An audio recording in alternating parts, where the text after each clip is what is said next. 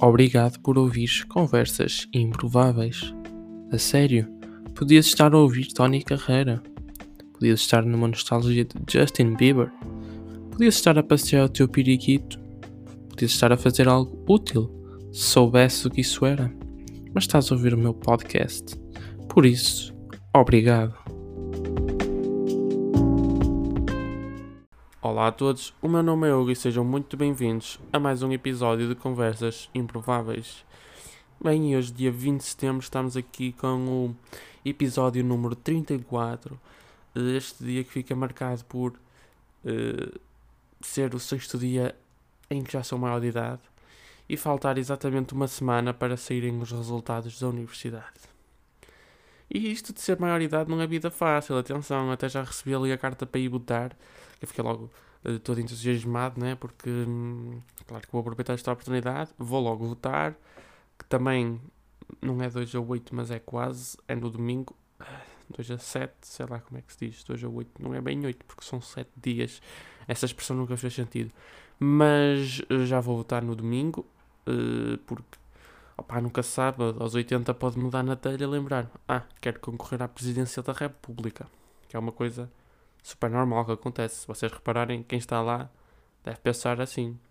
Porque eles parece que já chegam lá reformados, já chegam lá. Pá, nem, nem comento, nem comento. Parece que não tem mais nada que fazer. Diz, ah, vou para ali tirar umas selfies, viajar e tal. Dão uns discursos ali para a televisão, como se fizesse anos todos os dias e pronto. Aí está ali a família assim, discurso, discurso. Vão para lá falar e não dizem nada, não é? Um, mas pronto, eu não sei se, isso também, é, se também é preciso uh, votar nas autárquicas para depois poder concorrer para a presidência da República ou não.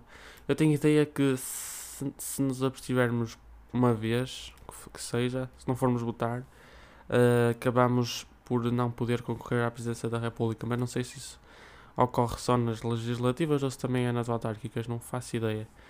Uh, mas pronto, aí fico eu voto em todas porque pode mudar na telha, não é um dia decidir e não tenho o meu futuro condicionado com decisões do passado. Mas há mais coisas que, se, que os 18 anos trazem, não é? A maioridade traz, como por exemplo poder ir legalmente às meninas. Opa, isto, não era, isto não estava aqui para dizer. Então, ah, criar conta bancária, era isso que eu queria dizer. Uh, criar conta bancária. Opa, já, já fui tratar disso, agora estou à espera de receber o cartão para poder começar a fazer as minhas compras e os meus investimentos tudo online, estamos aqui rios já à espera. Uh, opa, isto deve chegar, chegar mais ou menos quando, quando sair o concurso da universidade, por isso, não sei, é esperar agora, é esperar aproveitar esta última semana de férias. Se bem que na próxima tal, estamos de férias, mas estamos a, a inscrever-nos nos cursos, nas universidades, não é? No, tratar de, de tudo, criar cartões, de, dessas coisas todas. Espero que, que, que vos corra bem o concurso e que fiquem colocados onde, uh, onde, onde vocês queriam, não é? Porque se ficarem colocados onde vocês não queriam, então pá, é um bocado chato. Mas acontece aos melhores, por isso não se preocupem. Uh, mais coisas, mais coisas que eu tenho para vocês. Entretanto, fui ver o Pedro Teixeira da Mota, a Famalicão. Uh, foi ao ar livre. E aí penso que estavam cerca de mil pessoas. E foi muito diferente a experiência de, de ter ido ver ao Teatro Circo, também, claro que no Teatro Circo se pagou. Um, e ali em Famalicão foi de graça, apesar de ter sido sem ao livre e tudo, foi de graça. É diferente, é diferente a acústica, a proximidade ao artista, que eu fiquei, como eu cheguei um bocado tarde, né? Um, já apanhei os lugares cá atrás, já nem se vê as expressões faciais, os movimentos corporais dele, que é também joga muito com isso, o humor, não é? E faz imensa diferença uh, não conseguir perceber uh, expressões faciais do, do Pedro Teixeira da Mota. Por exemplo, no Teatro Circo, no lugar mais longe do palco vê-se sempre a cara do, do homem e, do, e os movimentos que ele faz e pronto.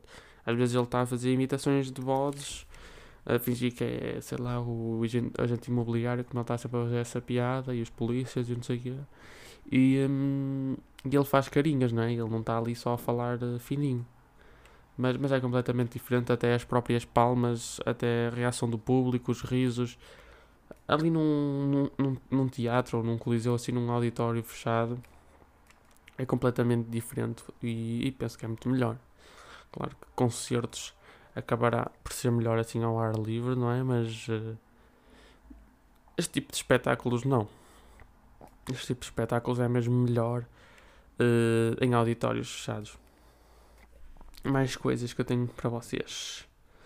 Opa, tenho andado um bocado aqui chateado com o YouTube e com o Spotify. Mais com o Spotify que eu. Pá, eu sou da Team SoundCloud porque o SoundCloud não tem quase anúncios nenhums. É um em cada 20 músicas. Eh, e por isso é que eu sempre ouvi SoundCloud.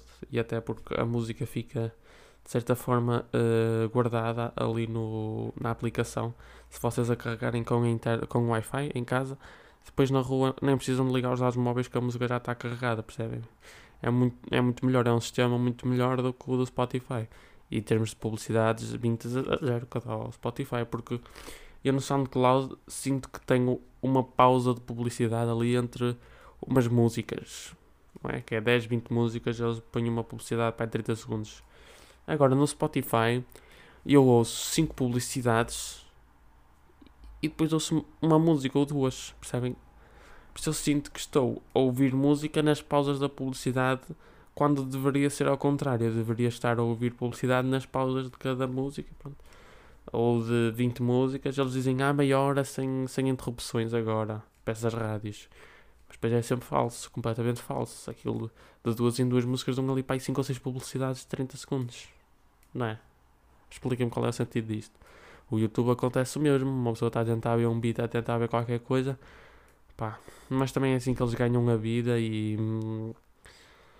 E eu acho que isso nem sequer tem a ver com eles querem, quererem que as pessoas acedam ao prémio, nem é para estar ali a chatear, a chatear. Algumas são, mas a mim não me têm aparecido as publicidades do Spotify, tem-me aparecido tipo da Vorten e, e dessas coisas, tem-me aparecido publicidades externas, ou seja, é a maneira que eles fazem dinheiro. Se calhar é a maneira que eles fazem mais dinheiro, muito mais do que com, os, com as pessoas que, que pagam todos os meses, não é? Com os subscritores deles. Mas bem, isso tem-me incomodado bastante. Mas uh, não incomoda mais do que estar a ver um filme. Eu fui ver o. Vamos tentar dizer o nome disto. Shang-Chi. Shang-Chi. Isto é chinoca, é difícil de pronunciar. Um, que é A Lenda dos Dez Anéis, é um filme da Marvel que, que penso que poderá estar relacionado com alguma coisa dos Vingadores no futuro ou, ou até com o filme do Homem-Aranha que vai sair porque aparece no fim lá o ajudante do Doutor Estranho e aparece ele a falar com os Vingadores. Ui, estou aqui a dar spoiler. Mas, mas pá, fui ver o filme em 3D e mesmo depois de meter os óculos 3D na, na sala em que estava, eu senti que estava a ver aquilo tudo desfocado na mesma. E isto porquê? Porque me esqueci de pôr os meus óculos de ver. Eu tenho um problema de focagem e às vezes, uh, quando tenho os olhos mais cansados e tudo, custa-me uh, focar as letras assim pequeninas ou coisas mais pequeninas para ler e tudo, porque só para ver o filme. Uh, mesmo assim, eu via a cara dos gajos completamente desfocada. E, e pá, tive que meter uns óculos em cima dos outros e aquilo foi muito desconfortável estar ali duas horas e um quarto, acho que foi, o tempo que demorou o filme. E depois aquilo não tem jeito nenhum, porque para as salas normais a publicidade é tipo 15, 20 minutos. Então eu já estou habituado que quando vou ao cinema, imagina o filme é era às 10h20 e eu estava a pensar, oh, só tenho que estar lá às, às 10h35 percebem? 15 minutos. E mesmo assim ainda apanhava publicidade e estrelas de outros filmes. Desta vez não. Quando nós chegámos lá às 10h35, eles disseram: Ah, o filme já começou há 10 minutos, porque a publicidade do 3D é só 5 minutos. E foi, não dizem nada e também não faz sentido ser diferente. Tanta publicidade num e tão pouca publicidade noutro. Uh, pá, não faz sentido, não faz sentido. E agora, como estava a dizer, daqui do, do filme do Homem-Aranha, que está relacionado com outro filme do Shang-Chi. Eu, eu penso que esse filme opa, foi bem conseguido, é completamente diferente. Também a Marvel, a Marvel ir buscar coisas asiáticas, mais asiáticas assim. É engraçado porque penso que eles não tinham muito relacionado com isso ainda em filme. Penso que ficou diferente. Apesar de já ser muito americanizado, né?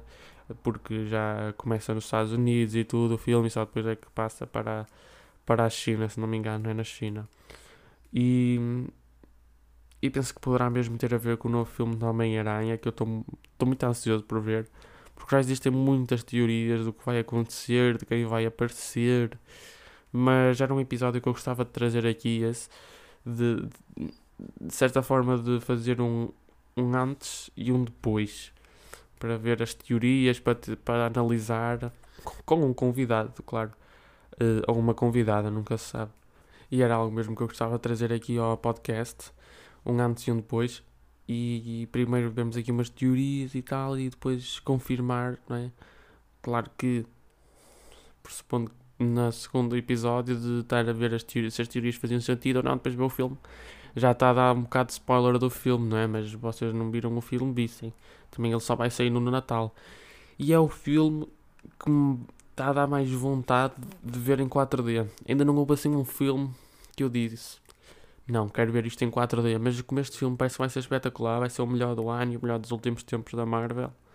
Opa, eu espero mesmo conseguir ir ver em 4DX, eu penso que é na, na Gaia, dos cinemas nós é na Gaia, aqui no Norte pelo menos. Não sei se é outro sítio do país, de lá para Lisboa, se também há 4D. Mas nem sei se está aberto agora com o Covid, mas eu gostava imenso de ir ver em 4D o filme do Homem-Aranha. Vai, vai valer muito a pena. Já este que eu fui ver uh, do Shang-Chi também valeu a pena em 3D, apesar de eu achar, oh, isto não vai valer nada. Em 3D também ficava também ficou fixe. A, a sala.